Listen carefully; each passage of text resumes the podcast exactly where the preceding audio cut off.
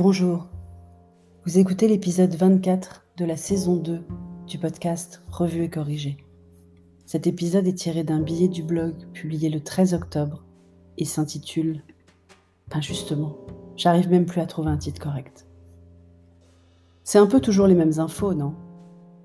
Je ne sais pas si les médias ont décidé de nous faire paniquer pour vendre plus d'abonnements, si les régies ont imaginé que les titres accrocheurs faisaient vendre plus de pubs, ou si les journalistes eux-mêmes sont en panique, mais je suis à deux doigts de ne plus lire mon fil Twitter.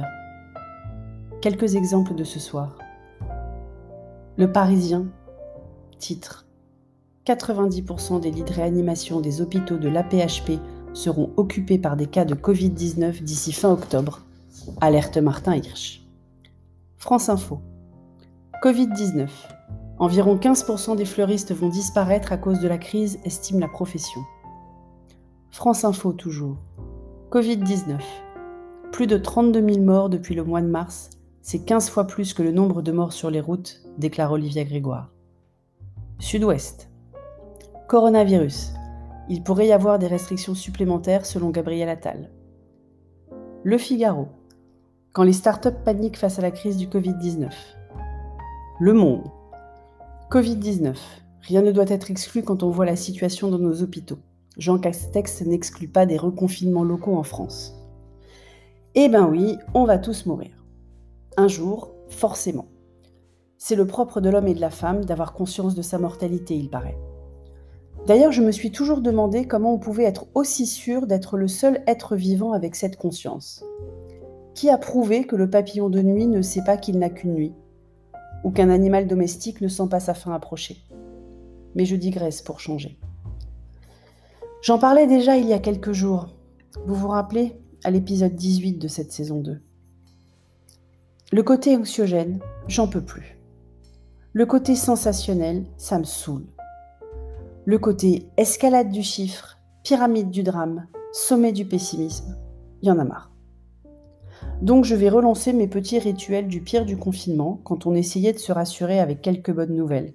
J'avais démarré ça à l'épisode 44 de la saison 1 on positive encore. Alors, j'ai passé une excellente soirée hier soir avec des gens charmants que je n'avais jamais rencontrés auparavant. Le point commun de l'Assemblée, la recherche de création de liens en toute bienveillance. S'ils m'écoutent, j'ai un peu beaucoup parlé du podcast, donc j'espère qu'ils m'écoutent. Ils se reconnaîtront. Merci encore de ce bon moment. Petit homme ne sait toujours pas écrire d'abord correctement, mais il sait écrire xylophage et piscivore. Forcément, c'était dans le cours de sciences, pas dans la feuille de mots de dictée, ça change tout.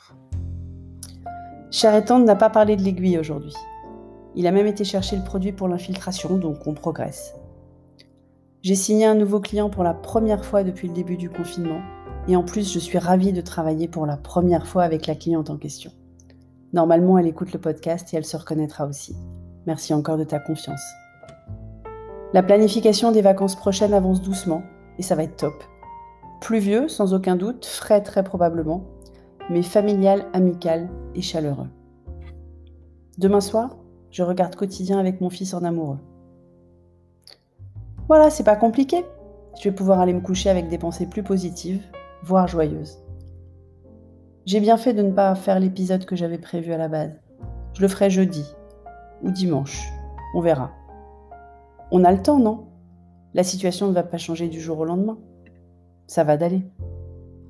Merci de m'avoir écouté. Si vous écoutez sur Apple, surtout laissez un commentaire avec vos 5 étoiles et sur toutes les plateformes de balado-diffusion. Abonnez-vous et partagez. À bientôt.